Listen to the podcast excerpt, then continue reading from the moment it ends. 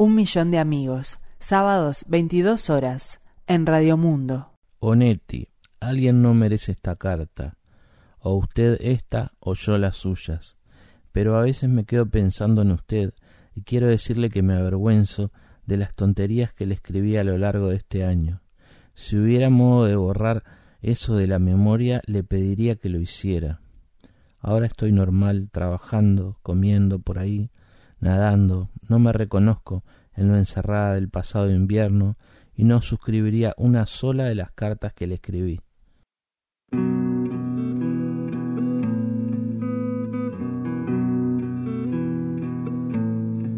Yo solo quiero mirar los campos, yo solo quiero cantar mi canto pero no quiero cantar solito, yo quiero un coro de pajaritos.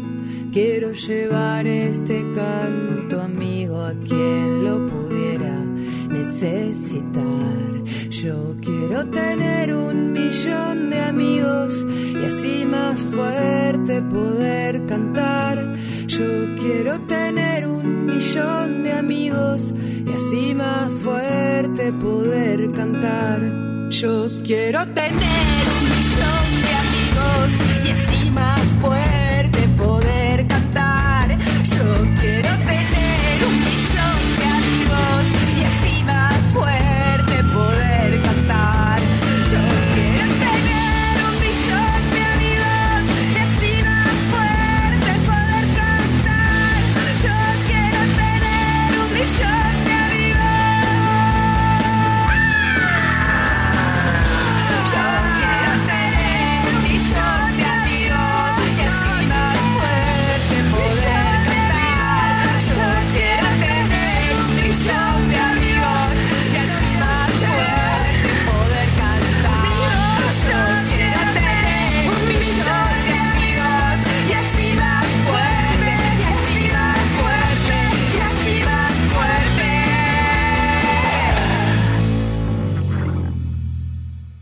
¿Qué tal amigos? Bienvenidos a un nuevo programa de un millón de amigos.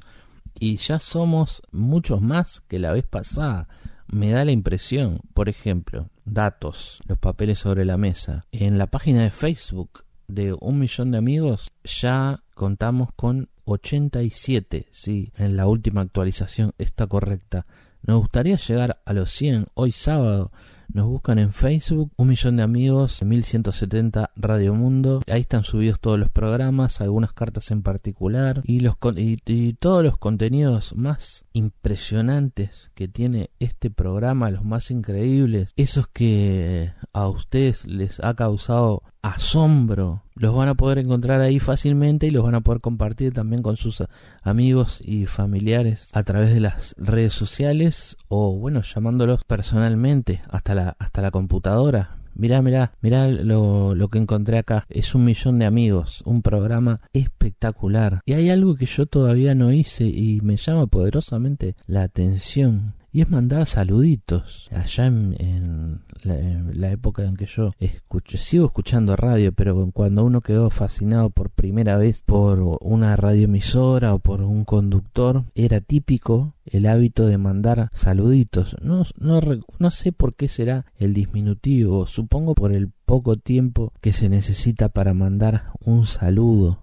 Pero hoy que tengo mi propio programa de radio, un millón de amigos, quería tomarme más de unos segundos, quería tomarme minutos para saludar a mi vecina Estela, que no creo que me esté escuchando. Es más, sé que no me está escuchando. Si, me estuviera escuchando, no, no estaría en este momento refiriéndome a ella. Y por lo tanto, me siento un poco más libre. Con Estela a veces intercambiamos breves saludos, hablamos sobre el tiempo, sobre su columna vertebral, sobre algunos problemas del edificio, algunos problemas o, también novedades, en fin, nada en particular, pero el otro día dio la casualidad que pasó algo diferente. Eh, yo estaba bastante apurado, volvía de hacer unas compras ella estaba en el hall y también había otras personas eh, por ejemplo Pedro el portero Aníbal el jardinero y bueno otros vecinos que iban y salían del edificio y ella me vio con esa bolsa y me dijo algo diferente. Me dijo, vecino, usted toma mucho refresco, no puedo decir la marca, obviamente porque todavía no es anunciante del programa, pero es cierto. Y, y no solo eso, me dijo, usted no está gordo, está hinchado, pero eh, deje de tomar refresco, tiene una vida por delante, mire que todavía es joven. Y la verdad que me dejó anonadado, porque normalmente lo que ella hace es contarme sobre sus dolores, ya le han bloqueado la columna o algunas vértebras en particular. No, no, no tengo los conocimientos de medicina suficientes como para explicar cuál es su eh, dolencia y su problema al mismo tiempo, pero tiene que ver con su columna vertebral, vertebral, con el dolor que siente que a veces no la deja caminar, ni siquiera puede estar sentada o acostada, y eso es muy importante para ella porque le consume gran parte de su energía vital, pero ese día, bueno, no sé lo que le pasó. Tal vez estaba tan dolorida como siempre o tal vez un poco más aliviada, pero decidió eh, ponerse firme y decirme algo que seguramente ella ya sabía. No voy a caerme sujetado de ti, no voy a caerme sujetada de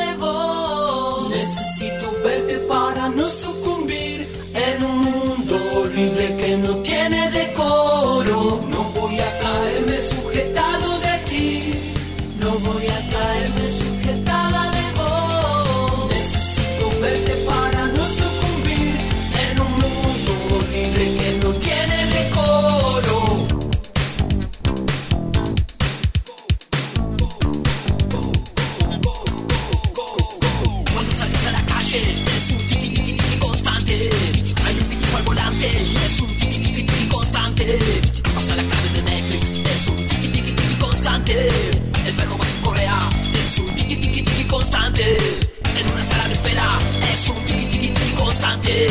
La criatura festeja es un tiki tiki tiki constante.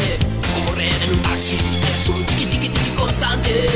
Un robo al volante es un tiki tiki tiki constante. Ya no odies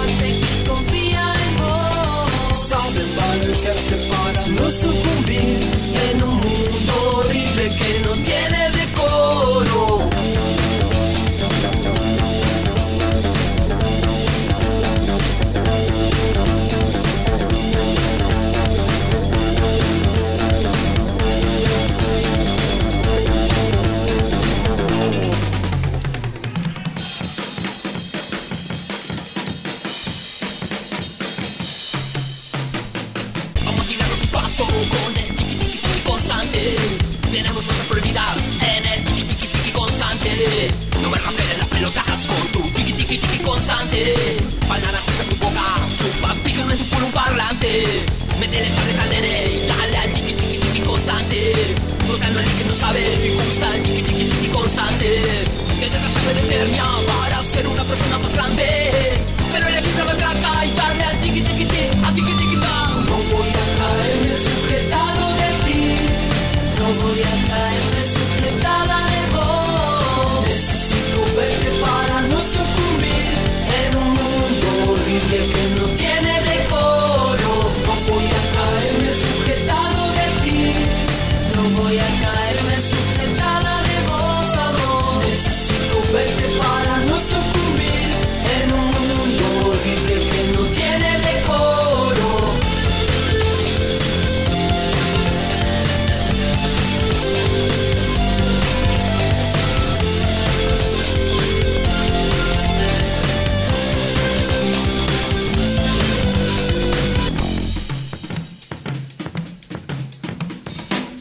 Millón de amigos. A ver si están atentos. ¿Se acuerdan que el programa pasado terminamos con una carta de quién? Ah, no están tan atentos, me parece. ¿De quién era? Les doy cinco segundos para que vayan a, a Google o a Spotify o a la página de Ens Perspectiva. Bueno, les doy, les doy eh, cinco minutos si precisan ir a un ciber. Por acá cerca está el, por acá, bueno, acá cerca de la radio está el, el ciber naranja, pero no sé, capaz que están en Melo. No sé si hay cibers en Melo. Cibermelo. O me acuerdo una vez, hace bastante tiempo, em, encontré un ciber en una carnicería. No, claro, era la época del furor de los cibercafé. Había un cibercafé prácticamente en cada esquina. Entonces, yo supongo, no sé, no conozco la historia, pero aquel local que había sido alguna vez una carnicería se había convertido en cibercafé, pero la arquitectura de las carnicerías es tan tan tan fácil de identificar que cuando entrabas lo que veías eran las computadoras, pero sobre todo una carnicería, las paredes blancas, el techo, hasta se sentía todavía el olor a carne cortada y pedí una máquina, pero no podía evitar pensar en la carne picada. Bueno, capaz que ya llegaron al ciber, calculo que sí. Pero les eh, era una especie de juego para saber si estaban atentos a lo que pasó en el último programa de un millón de amigos. Eh, lo que habíamos hecho era cerrar el programa con una carta del el famoso novelista Scott Fitzgerald. Bueno, un escritor famosísimo que escribió grandes novelas como El Gran Gatsby, Suaves la Noche, A este lado del paraíso, Hermosos y Malditos y The Love Last Tycoon. No sé por qué Wikipedia eh, eligió traducir algunos títulos y otros no. Wikipedia, de todas formas, según tengo entendido, no es una sola persona, somos todos. Quiero decir que cualquiera puede corregir este material. Podríamos hacer alguna maldad, incluso incluir algunas parodias de los cíngaros como parte de las novelas de Scott Fitzgerald. Creo que es bastante sencillo, pero no lo vamos a hacer ahora porque tenemos algo mucho más importante. Ah, y después, claro, tiene, si, si no lo conocen por esas novelas, seguramente conocen el cuento El curioso caso de Benjamin Button, porque llegó a la pantalla grande y creo que también al teatro de verano en forma de parodia, no lo recuerdo bien y si, ningún parodista todavía echó mano a esa historia, no sé lo que está haciendo. Y ahora vamos a ver si la magia de la radio nos permite abrir el libro que usamos eh, la vez pasada en la misma página, página en que lo dejamos. Porque el cuento, la carta, mejor dicho, de Scott Fisher la dejamos por la mitad. Wilson, un número por favor. 57. A ver. 57, 57, vamos rápidamente. Acá está, 57. Bueno, acá lo que encontramos no es es una carta de Zelda Fitzgerald, que bueno, después les voy a contar un poco quién es, pero también pueden estudiar antes de, de prender la radio. Esta carta de Zelda Fitzgerald es de junio de 1930 y la escribió en Suiza y se la manda a Scott Fisher. Querido Scott, en tu carta me dijiste que podía escribirte cuando te necesitara. Por primera vez desde que me fui a Malmaison, parezco más o menos un ser humano, capaz de concentrar mi atención y sin vivir, como estuve tanto tiempo, con un horror tétrico. Aunque estoy físicamente enferma y cubierta de eczema, me gustaría verte. Estoy sola y parecería que no puedo existir en el mundo bajo ningún concepto. Si tú no quieres venir, tal vez Newman quiera. Por favor, no me escribas sobre culpa. Estoy cansada de revolverme la cabeza para entender una situación que ya sería bastante difícil de entender si estuviera completamente lúcida. No puedo aceptar arbitrariamente la culpa ahora, cuando sé que en el pasado no sentí ninguna. De todas maneras, la culpa no importa. Lo que cuenta es aplicar los pocos recursos disponibles para transformar la vida en una cuestión ordenada y defendible que no se parezca ni al agujero negro de Calcuta ni a la jaula del cardenal Balue. Punto. Por supuesto, eres absolutamente libre de proceder como creas mejor. Si alguna vez logro encontrar la dignidad y la paz que aplicar en mí, sé que habrá algo con que llenar los próximos veinte años de una persona dispuesta a trabajar para lograrlo. Así que no sientas ninguna obligación conmigo, sentimental o de otra índole, salvo que la aceptes tan espontáneamente como lo hacías cuando yo era joven y feliz y totalmente distinta de lo que soy ahora. Estoy infinitamente arrepentida de haber sido desagradecida contigo por tus intentos de ayudarme. Trata de entender que la gente no siempre es razonable cuando el mundo es tan inestable y fluctuante como puede hacerlo ver una cabeza enferma. Que durante meses estuve viviendo en lugares vaporosos, poblados de figuras unidimensionales y construcciones temblorosas, hasta que ya no pude distinguir entre las ilusiones y la realidad, que me latían incesantemente la cabeza y los oídos y la costa desaparecía, y terminé perdiendo todo control y poder del juicio, y estaba semi imbécil al llegar aquí. Al menos ahora puedo leer, y ni bien pueda voy a retomar unos cuentos que tengo a medio hacer. ¿No me enviarías técnica del drama, por favor? Tengo un enorme deseo de intentar escribir una obra que esbocé. Parece extraño que alguna vez hayamos sido una pequeña familia cálida, a salvo en un hogar. Gracias por los libros. ¿Te divertiste en París? ¿A quién viste?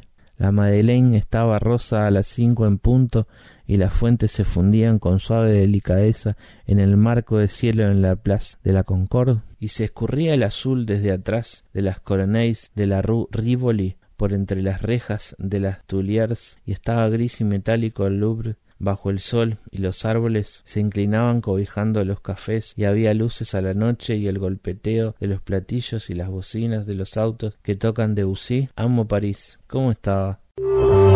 Marfil Peinados, una idea para darte corte. De martes a viernes de 8 a 18 horas, lunes y sábados de 8 a 13. Marfil Peinados, Juan Polié 1612, esquina 18 de julio. Teléfono 402 7900.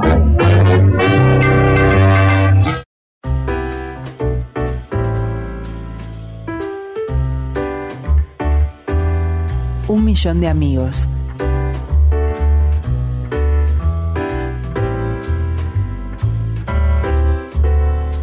Fede, querido hijo, quiero decirte lo contenta que estoy de que hayas cumplido el sueño de hacer radio, por tu hermosa familia, por Leti que te recibe cada día con su hermosa sonrisa, por Lena, inteligente, linda. Yo diría que es como un sol, como una taza de chocolate en julio. Sobre todo quiero decirte lo orgullosa que estoy del ser humano que sos. Te quiero mucho.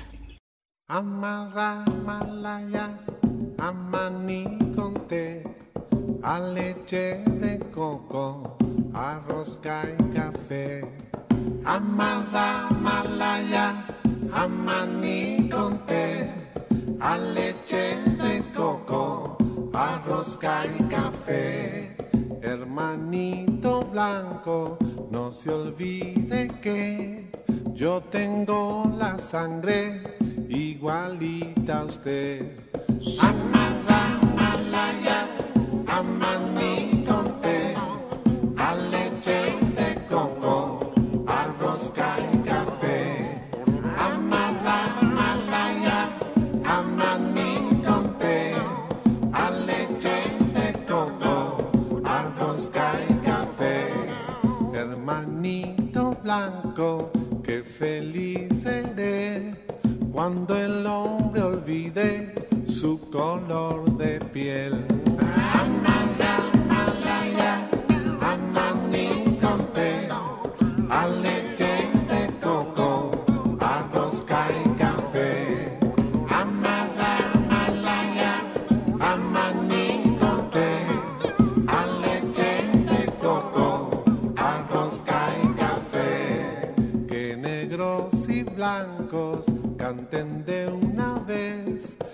Canción deseada de la sensatez.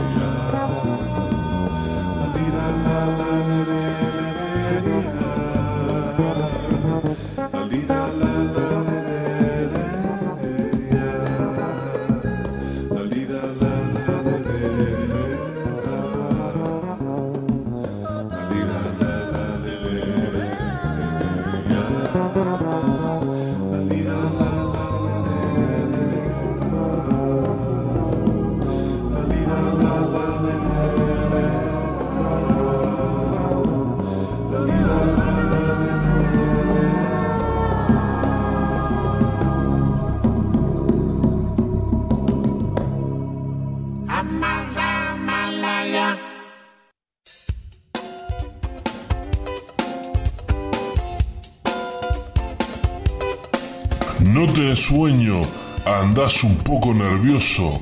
Olvídate, venite a bar y pizzería Papacionacio, la mejor mercadería para que disgustes las 7 horas los 24 días de la semana. Pastas, chivitos, empanadas, tenemos la mejor mercadería. Venite y date un buen Papacionacio. Los viernes música en vivo de Hot Jam.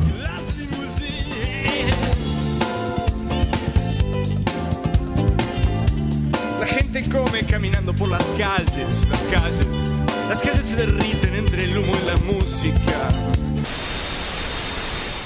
Carta al Robert del 29 de julio de 2014. Hola Robert del 29 de julio de 2014. Vos seguramente no me conocés, pero yo, cada vez que escucho tu nombre, Tengo una imagen grabada a fuego en mi mente de lo que hiciste ese día. Quizás está mal que me sesgue solamente en vos y lo que hiciste. Capaz que no sos el culpable de todo. Pero como marca la vida, siempre termina uno prendido fuego por el resto. Todavía me acuerdo de esa jugada. Pero quizás tenga que contextualizarte todo lo que pasé previo, durante y después de ese día. Empecemos por lo previo.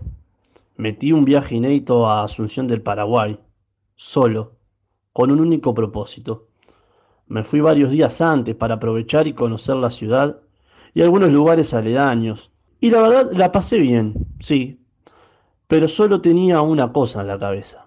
El 21 de julio, en el Estadio Defensores del Chaco, con un amigo que allí encontré y no me preguntes cómo, pude entrar primero al estadio y después directamente a la cancha, al nivel de campo.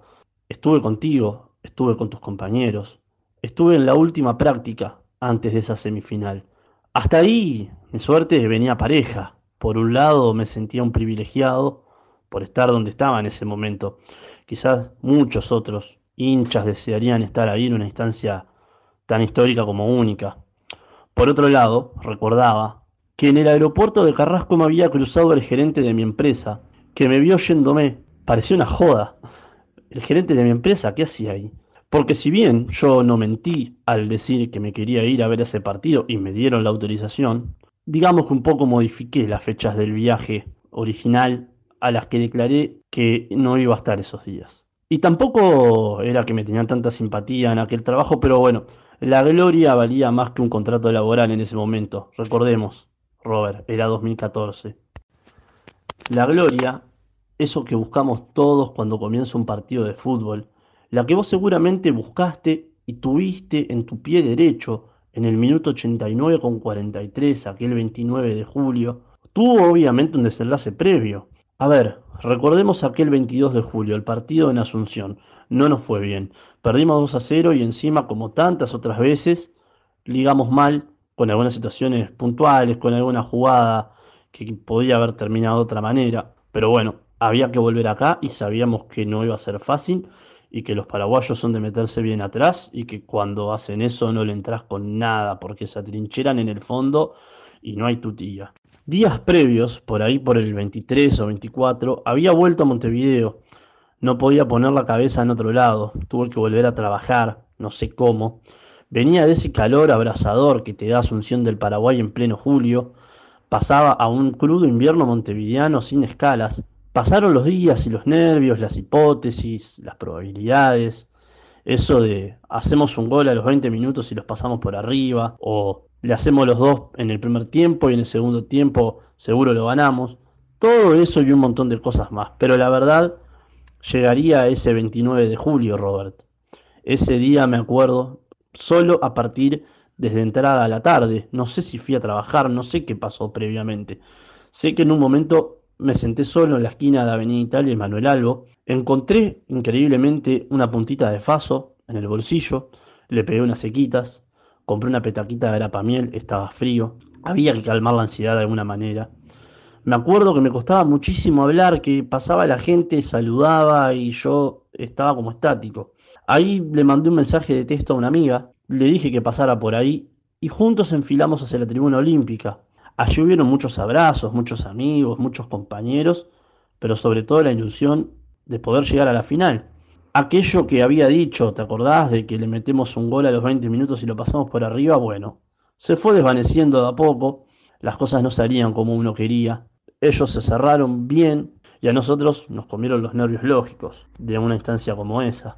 Empezó el segundo tiempo y la actitud fue otra. Salimos a revolear el poncho y empujar. Teníamos la gente a favor, la cancha llena como pocas veces, esa hambre de gloria y esa ilusión que nadie nos iba a sacar. Y llegó el gol, llegó el 1 a 0, por ahí a los 65 minutos. Me acuerdo que no lo grité, no pude, tenía un nudo. Apenas podía hablar, ese día me costaba muchísimo hablar. Faltaba una vida y era un gol más y nos íbamos a los penales. Y ahí los nervios además ya eran de ellos. Tenían un cagazo esos paraguas, no podían pasar ni la mitad de la cancha. Pero Empezaron a pasar los minutos y las pelotas empezaron a pegar en los palos, empezaban a rozar el arco, empezaban el arquero a convertirse en figura, lo de siempre, lo normal. Pero iba a quedar una, yo estaba seguro que una iba a quedar y que había que meterla adentro. Con esa que iba a quedar, que sabía que así iba a ser, íbamos a penales y capaz ahí hoy el culpable no eras vos, Robert, era otro. O capaz no había culpables eran todos héroes y terminamos en la final. Y esa jugada que había que meter finalmente llegó con la desdicha, Robert, que le tuviste que dar no sé con qué para que se eleve tanto la pelota. Estabas al lado del arco, solo. No te marcaba nadie. La defensa y el golero estaban caídos. Ese córner que vino desde la América y la Colombes, vos la viste toda, la jugada.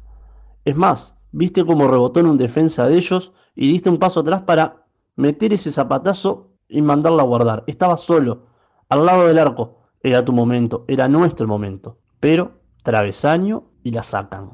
En el momento, lógicamente, no tomé dimensión de lo que estaba pasando, porque faltaban todavía los descuentos y había un pelín de ilusión todavía. Pero cuando el juez pitó y quedamos afuera, todo se vino abajo. Me quedé sentado un buen rato, me quería levantar, pero me tomé mi tiempo para hacerlo. La ilusión se había terminado. Como una obra del destino y dejando caer alguna lágrima, comenzaron a caer tenuemente algunas gotas de lluvia. Recuerdo salir del estadio sin rumbo. Empezaron algunos abrazos con gente con la que te encontrabas, lamentos que ya de nada servían. En un momento, y tampoco recuerdo cómo, estábamos tomando cerveza con algunos amigos en la estación de servicio que está en Avenida Italia y Manuel Albo, en el mismo lugar donde había empezado esa jornada de fútbol.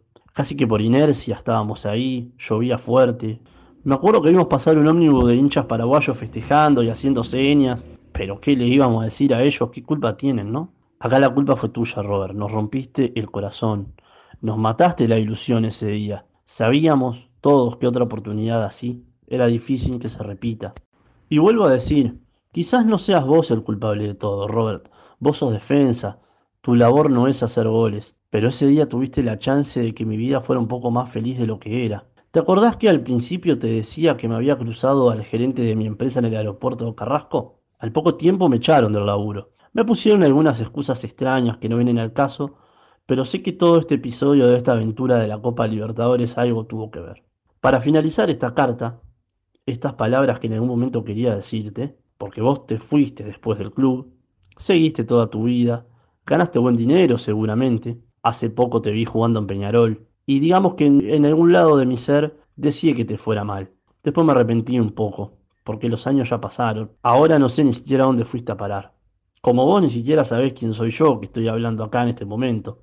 Pero déjame decirte, déjame decirte quién soy. Soy uno de los tantos que le va a quedar esa pelota en el travesaño, grabada en la retina de los malos recuerdos hasta el final de mis días. Perdón quizás por ser un poco injusto y por tirarte toda la culpa. Quizás los dos nos llevemos ese recuerdo al final. No sé vos, pero yo seguro, yo seguro sí.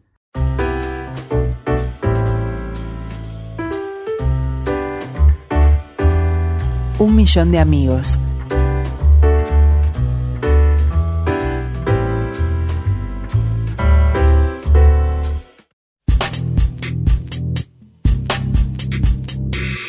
Un millón de amigos.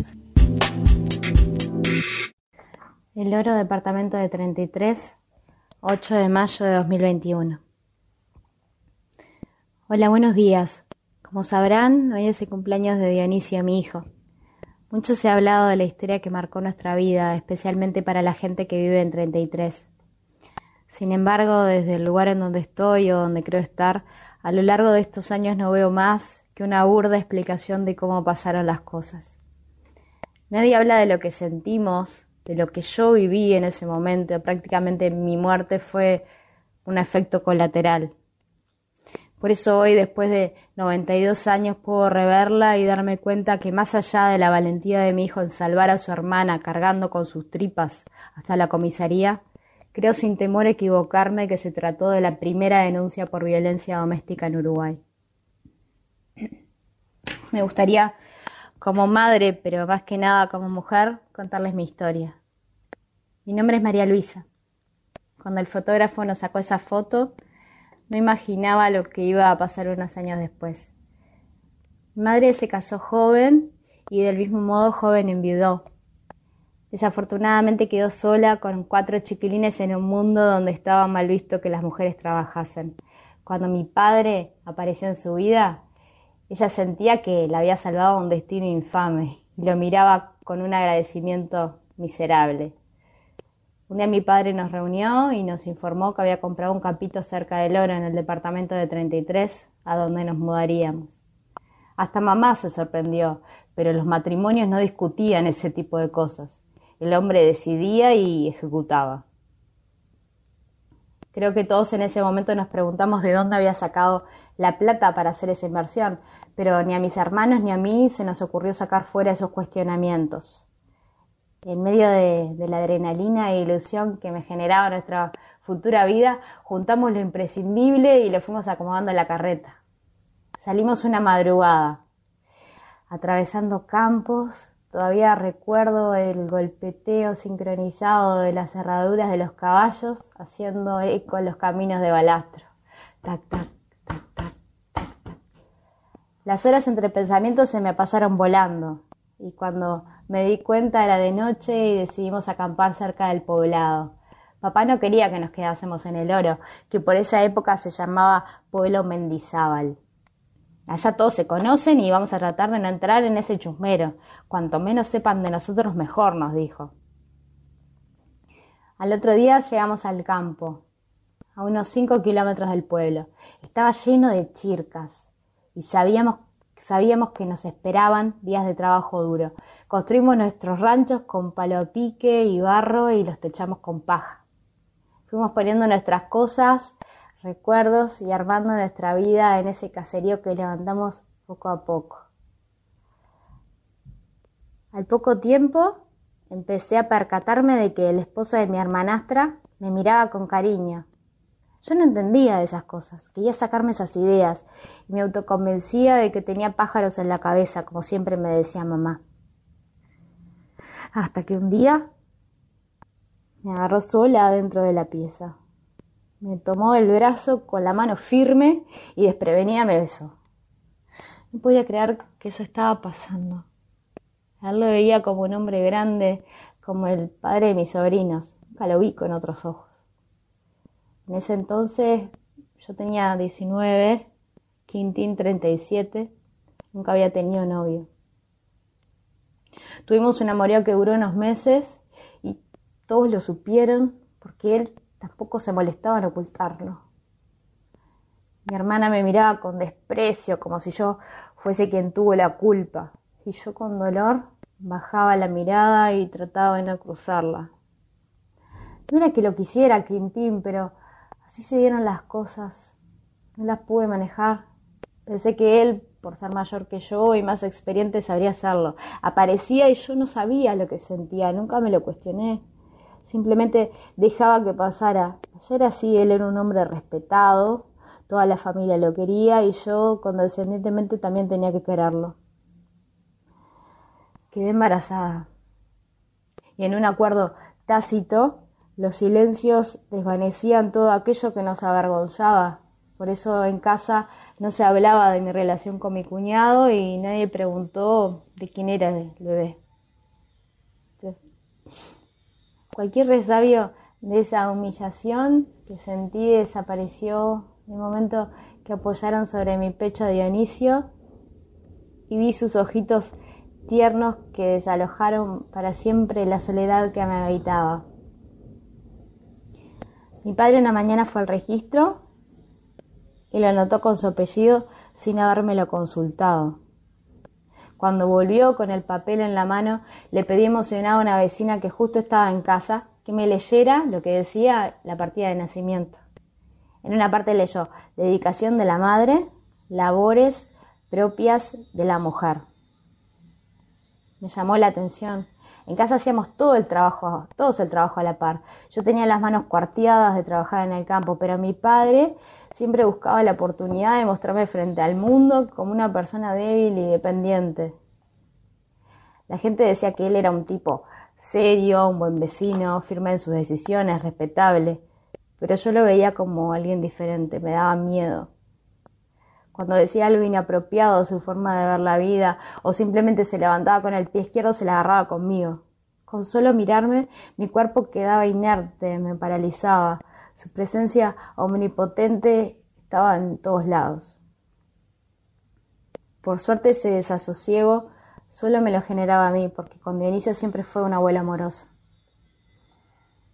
Dionisio crecía y, y creo que era un niño feliz. Cuando nadie nos veía lo comía a besos. Me encantaba su olor a viento, sus rulitos que brillaban al sol, su manera de reírse a carcajadas con mis cosquillas tirados en el pasto y las ocurrentes preguntas que me hacía. Siempre le decía que fuera bueno, que tratara de aprender de su tío Eduardo. No quería que fuese como su abuelo.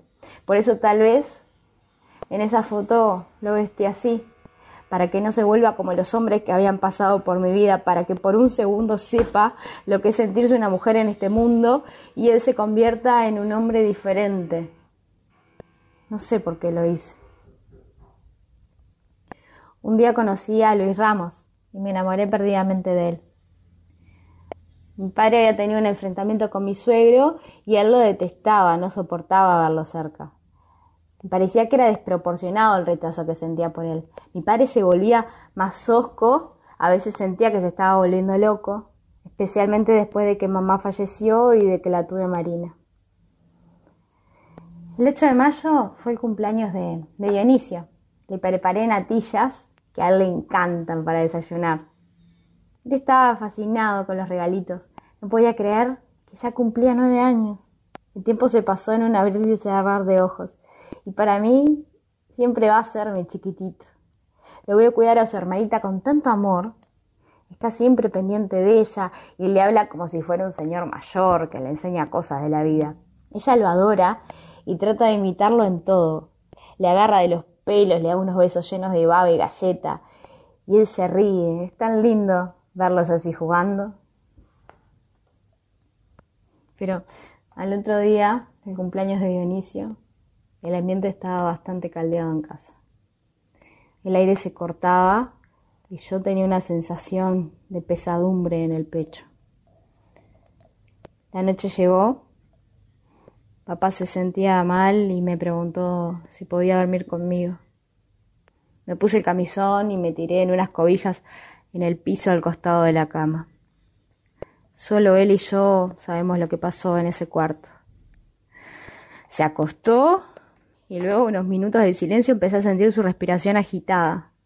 A los gritos me dijo que no podía dormirse en esa cama donde había dormido Luis. Contrariándolo por primera vez en mi vida, le respondí que en unos días me iba a vivir con él al oro y que nada de lo que me dijera iba a hacerme cambiar de idea. Se levantó, me agarró del pelo y me arrastró por el piso mientras me gritaba que prefería morirse antes de verme metida con ese desgraciado y que si hacía falta nos iba a matar a todos, pero que nunca, nunca lo iba a dejar solo. Le veía los ojos rojos de perro rabioso iluminados por la tenue luz nocturna que entraba por la ventana. Podía hablar su transpiración agria y escuchar su corazón que latiendo marcaba el ritmo del terror mientras me pegaba con el peso de toda su vida contenida.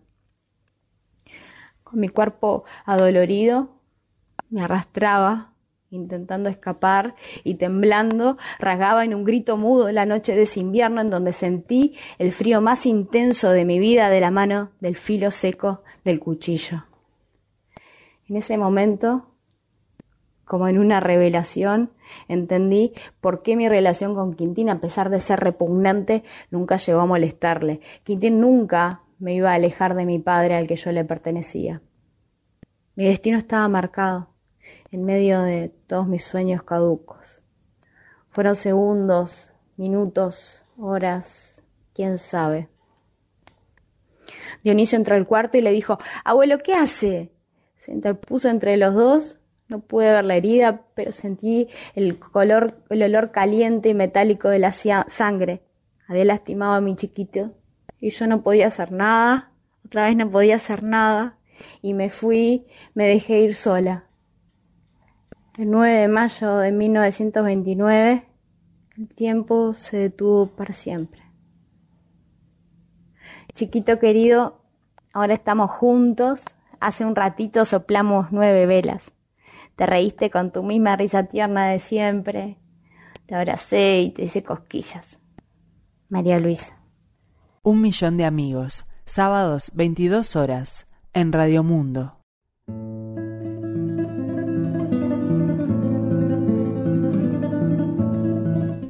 Cenizas y agua. Corre el río majestuoso, canturreando entre las piedras. Hasta él llegan dos sombras, apenadas y solemnes, en silenciosa amalgama. Con amoroso recato y ánimo acongojado, cargan con gran reverencia un contenido invaluable, guardado en cofre precioso, que aprisionan en sus manos. El torrente los escucha, les acaricia los dedos, les susurra una promesa que reciben como un beso. Ha de recibir cantando al amigo que regresa. Le acogerá entre sus brazos, como tantas otras veces, para llevarlo consigo por entre meandros y montes, por los senderos del agua. Y retornan las dos sombras, vueltos luz, ambos hermanos. Han ofrendado al amigo las cenizas del que amaron. Pueden por fin aliviar del corazón su congoja, sanando por fin la herida que tatuaje se volvió, el más bello entre los bellos. Vida, muerte, vida de ellos estampada e indeleble, a sangre y fuego, ceniza y agua.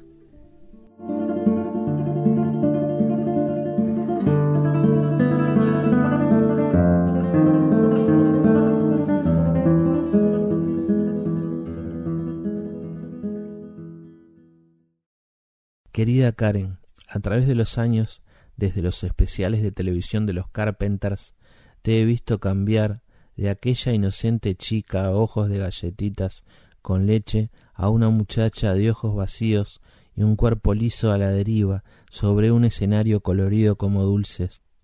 Vos y Richard para el final lucían drogados. Había tan poca energía. Las palabras salían de tu boca, pero tus ojos decían otra cosa. Ayúdame, por favor, estoy perdida en mi propia pasiva resistencia. Algo anduvo mal. Quiero desaparecerme del control de ellos. Mis papás, Richard, los periodistas que me llaman hippie, gorda, desde que fui, como muchas chicas, criada para ser cortés y considerada, me ocupé de que nadie avistara algo malo. En tanto, externamente continué haciendo lo que era esperado de mí. Tal vez ellos podían controlar todos los aspectos externos de mi vida, pero mi cuerpo está todo en mi control. Puedo hacerme más pequeña, puedo desaparecer, puedo pasar hambre hasta morir y ellos no lo sabrán. Mi voz nunca me dejará. Esas son mis palabras.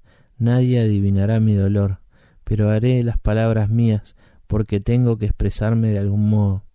El dolor no es perfecto, así que no hay lugar para él en la vida de Richard. También tengo que ser perfecta, debo ser flaca, así soy perfecta. Fui una adolescente alguna vez, lo olvido, ahora luzco de mediana edad, con una mala permanente y ropa country del oeste. Debo preguntarte, Karen, ¿quiénes fueron tus modelos a seguir? ¿Era tu mamá? ¿Qué tipo de libros te gustaba leer? ¿Alguien alguna vez te hizo esa pregunta?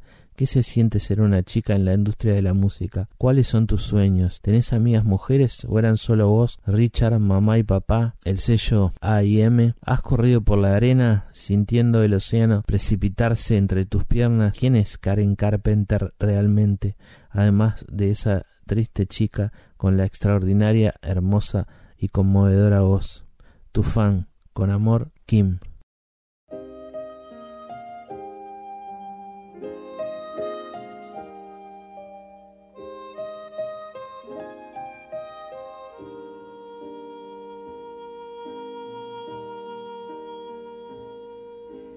Talking to myself and feeling old. Sometimes I'd like to quit. Nothing ever seems to fit. Hanging around, nothing to do but frown. Rainy days and Mondays always get me down.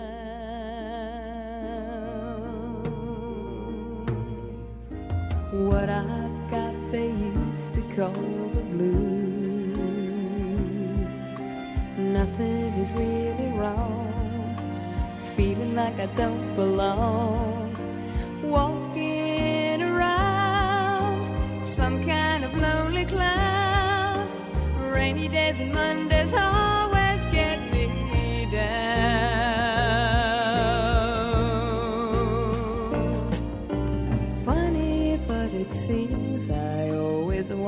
Up here with you.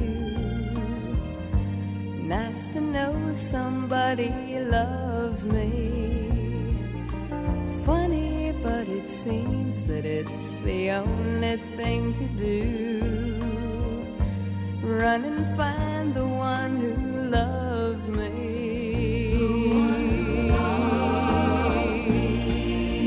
What I feel is come and gone before. We know what it's all about.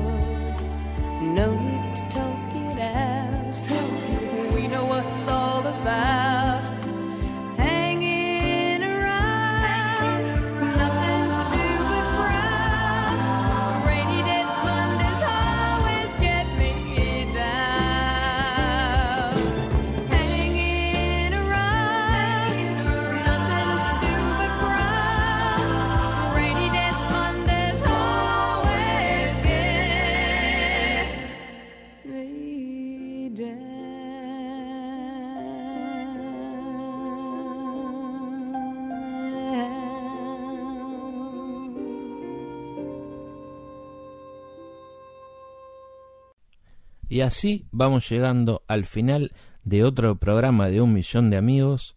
No se olviden de escribirnos a milloncartas arroba radiomundo.ui.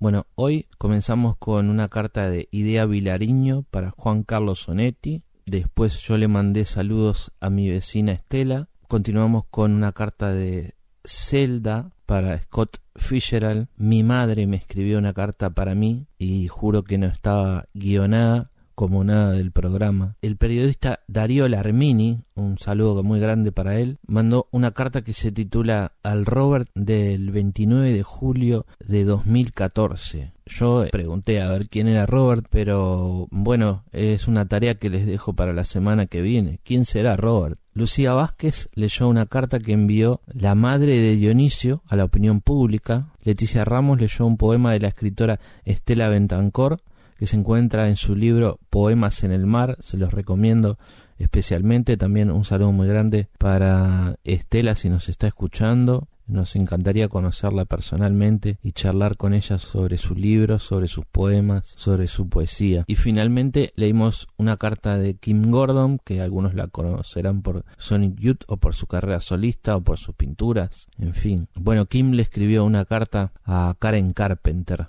hace unos años y nos pareció buena idea terminar con esa carta y también escuchar a los Carpenters. Ya sin más entonces, hasta la semana que viene con otro programa de Un Millón de Amigos. Lucen allá lejos. Las vido. Pues sepa que aquello fue en un tiempo niditos de amor de este gaucho viejo.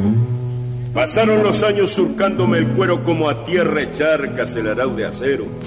Sobre mis espaldas más de 30 inviernos dejaron en ella el escarpas de hielo y aquella pared cuasi sin cimiento, ni horcón, ni cumbrera, ni marco, ni techo en todavía empacada se reina del invierno, y ancenita firme, y como ella es negra, también del olvido cerré mi recuerdo. Ella y la virgen que está arriba al cerro, vieron a mi china cuando iba huyendo en ancada de un indio de vincha y culero que de su cariño de cura era dueño. yo también la vide y de rabia ciego tanteé mi cintura, sujeté el sombrero, corriendo pastaba mi caballo, pero monté el empelo, le apretó los lomos con mulos de aceros y salió aquel pingo bebiendo los vientos como si en su carne se hincase el micelo. Sintiéndome cerca, largó al indio al suelo la prienda rodada, creyendo que con eso sacaría ventajas a mi pobre overo, que corriendo siempre, corriendo, corriendo, como si en su carne sin casa el micelo. Ya iba cerquita del indio matrero, que viendo un aludo regatear el cuero, pronto para pelearme se dio contra el suelo. Y ahí nomás topamos mi fierro y su fierro, y ahí nomás el teca. Más onzo y más lerdo, se ligó un barbijo que andaba sin dueño y aflojó los brazos y se vino al suelo. Y al mirarlo caído y viéndolo muerto, pa' que no se fuera manieso azulejo y por el alma el lindo recé un Padre Nuestro, a esa hora en que el mundo se queda en silencio. Y ella, de rodillas, pálida de miedo, junta las manitos como en gesto revocando cerca frené mi overo, echando a tierra la, la del pelo, lanzó un grito tan hondo, tan hondo.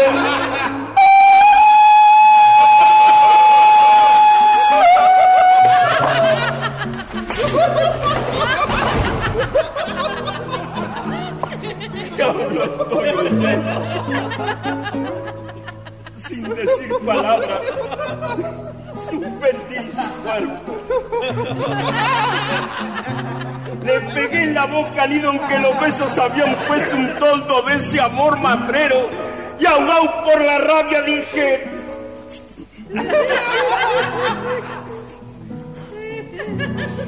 Te los dejo.